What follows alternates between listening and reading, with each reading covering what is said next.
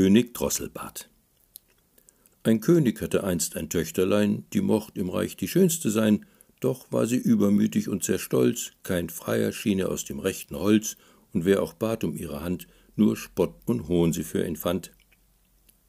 Doch dem König schien's jetzt höchste Zeit, dass seine Tochter wird gefreit, und so lud er alle ehrenhaften Freier zu sich ins Schloss zur großen Feier, weil das verwöhnte stolze Ding ihm langsam auf die Nerven ging. Aufgestellt nach Rang und Stand die Tochter sie im Saale fand. Es waren der nicht wenige, zuerst fand man die Könige, dann Herzöge, die Fürsten und die Grafen und auch die Edelleute sich hier trafen. Als die Königstochter durch die Reihen schritt, sie nur höhnische Grimassen schnitt. Wie ein Weinfass ist der rund, tat laut sie in der Runde kund. Der nächste schien ihr dürr und lang, lang und schwank hat keinen Gang. Der dritte, ach, zu kurz und dick, der hat sicher kein Geschick. Der vierte war er viel zu bleich, sieht aus wie aus dem Totenreich. Der nächste stand ihr wohl zu krumm, mir scheint, als fiele er gleich um. An jedem hatte sie was auszusetzen, jetzt tat sie sich auch noch ergötzen, deutet auf einen guten König hin, er hatte ein leicht schiefes Kinn. Ei, rief sie, schaut euch den mal an, wie ne Drossel mit nem Schnabel dran. Und wie sie sich da lustig machte, man gemeinsam spöttisch miterlachte, der wurde darauf im ganzen Land gleich König Drosselbart genannt.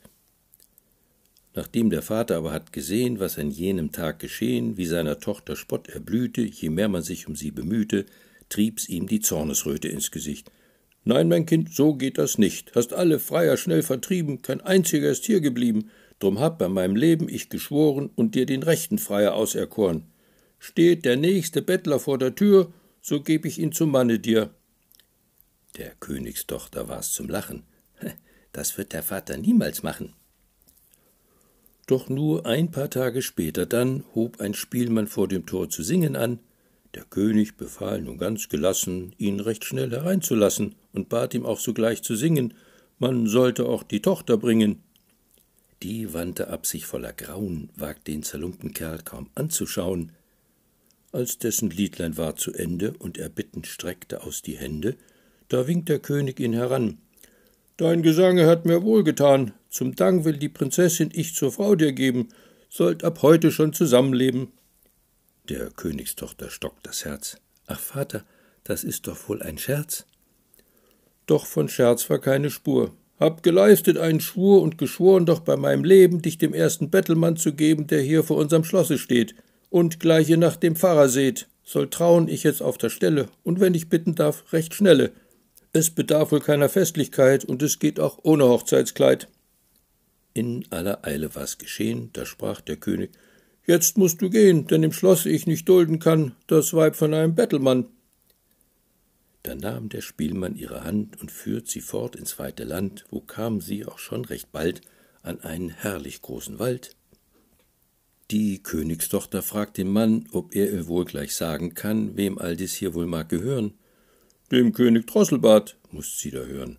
Und nun ja, es könnt schon sein, hättst ihn genommen, so wär er dein. Die Prinzessin ward arg verzagt, hat leise vor sich hingeklagt. Oh, ich arme Jungfer zart, hätt nur genommen ich den Drosselbart. Dann sah sie Wiesen gar von solcher Pracht, wie's wohl der Herrgott selbst nur macht. Wem mochten die wohl jetzt gehören? König Drosselbart, musst sie da wieder hören. Und, nun ja, es könnt schon sein, hättst ihn genommen, so wären sie dein. Den Mann wollt es nun doch verstören, denn schon wieder musste hören. Oh, ich arme Jungfer zart, hätt bloß genommen ich den Drosselbart. Jetzt kam sie zu einer Stadt, sie eine schönere nie gesehen hat, sollte die auch ihm gehören? Oh ja, dem König Drosselbart, kriegt sie zu hören. Und ich denk, du siehst jetzt ein, hättst ihn genommen, so wär sie dein. Im Herzen stak der Stachel tief, als laut jammernd sie jetzt rief, Oh, ich arme Jungfer zart, warum wählt ich nicht den Drosselbart? Der Spielmann aber ärgert sich, will stets den anderen als mich, bin dir wohl nicht gut genug. Nun ja, aus Schaden wird man klug. Der Mann indes, er führt sie an des Städtchens Rand, wo sich ein elend Hüttchen fand. Da erbebte sie mit hellem Grausen, sollten sie jetzt hier wohl hausen? Die Türe war so winzig klein, dass nur sich bücken kann man rein. Dunkel war es, konnt kaum was sehen, nur ein paar schäbig Möbel stehen. eine Feuerstelle, Tisch, Stuhl und Bett, mehr wohl es nicht zu bieten hätt. Vor Schrecken setzt ihr Herz fast aus. Äh, wo, wo sind die Diener hier im Haus? Der Spielmann sah sie höhnisch an. Was, Diener? Mach selber, was du willst, getan. Fahr Feuer an, stell Wasser auf und bereite mir mein Essen auf. Doch waren das wohl solche Sachen, die die Königstochter nie musst machen. Vor Schrecken mocht sie kaum sich regen. Der Mann, er musste selbst jetzt Hand anlegen, um eine karge Mahlzeit zu bereiten. Am nächsten Morgen, schon bei Zeiten, stieß Grob sie aus ihrem Bette. Das Haus zu putzen sie nun hätte. So wohnten sie wohl ein paar Tage, bis dann ergab sich wohl die Frage, wovon man weiter leben sollte, kein Kreuzer mehr im Haus sein wollte. Frau, sprach da der Bettelmann, ich allein uns nicht ernähren kann. Körbe flechten könntest du, ich schneide gleich die Weiden zu, und nun ja, ich denke dann, dass am Markt man sie verkaufen kann. Doch war sie dann so ungeschickt, dass kein einzig Korb ihr ist geglückt, die Hände blutig und zerstochen, hat's Flechten bald sie abgebrochen. Der Spielmann schüttelte den Kopf. Ha, was bin ich doch ein armer Tropf, du wirst mir keine Hilfe sein. Doch ich hole mal das Spinnrad rein, vielleicht gelingt dir diese Arbeit besser. Doch die Fäden, scharf wie Messer, schnitten ihr die Finger wund und Blut tropft auf der Hütte Grund. Ach, was fange ich nur an mit einer Frau, die gar nichts kann. Doch einen neuen Plan erfand, wie wär's mit einem kleinen Stand auf dem Markt hier in der Stadt, wo jeder was zu kaufen hat? Essgeschirr, gebrannt aus Ton. Ich denk, verkaufen könntest du das schon. Die Prinzessin wurde schreckensblaß. Alles bitte, nur nicht das. Was wäre das wohl eine Schande, erkannt zu werden dort am Stande als die Tochter aus des Vaters Reich, da mocht sie sterben lieber gleich. Doch hatten sie kaum noch zu essen, und so ist sie dann gesessen mit dem Geschirr an ihrem Stand wo bald sie viele Käufer fand, die überlegten hin und her, was hier nun wohl das Rechte wär. Am Markt war sie die schönste hier, drum kaufte man auch gern bei ihr und bezahlte auch, was sie verlangte, für das Geschirr, das Tongebrannte, und mancher legt sogar noch drauf zwei Kreuzer mehr für seinen Kauf. Nun litten sie nicht mehr an Not, zu essen gab's genügend Brot, auch kauft man neues Steingut ein, der Stand, er könnt nun größer sein, am Eingang stand grad einer leer, ob der wohl noch zu haben wär. Und in der Tat, das ließ sich machen, und so schleppt sie ihre irdenen Sachen an des Marktes vordere Ecke, der gut erschien für ihre Zwecke. Kaum hat sie alles aufgebaut, als sie nicht ihren Augen traut, da stürmt zu Pferde ein Husar, voll betrunken der wohl war, galoppierend rasen auf sie zu, all das geschah in einem Nu, schon sich der Gaul am Stand verfing und das Irdene zu Bruche ging. Alles war kaputt perdu, Ach, wie heftig weinte sie, und wie sollte sie's nur wagen, es abends ihrem Mann zu sagen. Einen schlechten Platz hast du gewählt, und wenig hätte wohl gefehlt, du hättest Schaden selbst genommen. Wie sollen wir neue Ware jetzt bekommen? Die Frau sich schluchzte. Es tut mir leid. Ja, es wohl nicht gescheit, den Stand am Eingang gleich zu nehmen. Sie kämpfte heftig mit den Tränen. Der Mann lief sinnend hin und her. Tja, der Verlust, der trifft uns schwer, aber hör schon auf mit deinem Weinen. Es will mir nämlich langsam scheinen, bis zur rechten Arbeit nicht gemacht. Das hab ich mir schon längst gedacht und hier im Schlosse nachgefragt. Ja, man bräuchte eine Küchenmagd. Sollst schon morgen kommen, nicht vergessen. Zum Lohn bekommst du freies Essen. Nun trat sie in die Küche ein, wird als Königstochter Magd jetzt sein.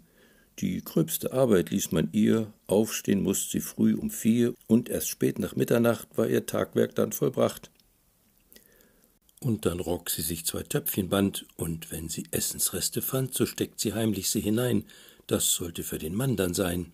Doch bald gab's eine Festlichkeit, der ganze Hof war wohl bereit, des Königs Hochzeit zu begehen, da ließ sie unten alles stehen, schlich heimlich hoch zum Saal hinauf und stellt dort sich an der Türe auf, um versteckt nur einfach zuzuschauen. Ach, kaum mocht sie ihren Augen trauen, als bei festlich glitzernd Kerzenschein die hohen Gäste traten ein. Oh, diese Pracht und Herrlichkeit, und ihr Leben voll Beschwerlichkeit, all das Elend, all die Schmerzen, wie schwer wurd's ihr jetzt da im Herzen, als sie an ihren Hochmut dachte, der sie in diese Lage brachte. Jetzt ertönten Trommel und Trompeten und um Ruhe ward gebeten, denn der König erschien im Saal, Ohs und Ahs von überall, denn gekleidet war er prächtig. Nun ja, der König, er war mächtig. Vom Festschmaus, der dann aufgetischt, hat ein paar Reste sie erwischt, von Dienern hat sie still bekommen, die hat ins Töpfchen sie genommen und unter ihrem Kleid versteckt, damit auch niemand es entdeckt. Ein kleiner Tanz soll's jetzt wohl sein, man stellt sich auf in Zweierreihen, und zugleich erklangen sanft die Geigen, voreinander tat man sich verneigen und dann im Kreise sich zu drehen. Ach, wie herrlich war das anzusehen. Doch der König hat bereits erkannt, die Magd, die an der Türe stand, ging auf sie zu mit schnellen Schritten. O schöne Jungfer, darf zum Tanze ich wohl bitten?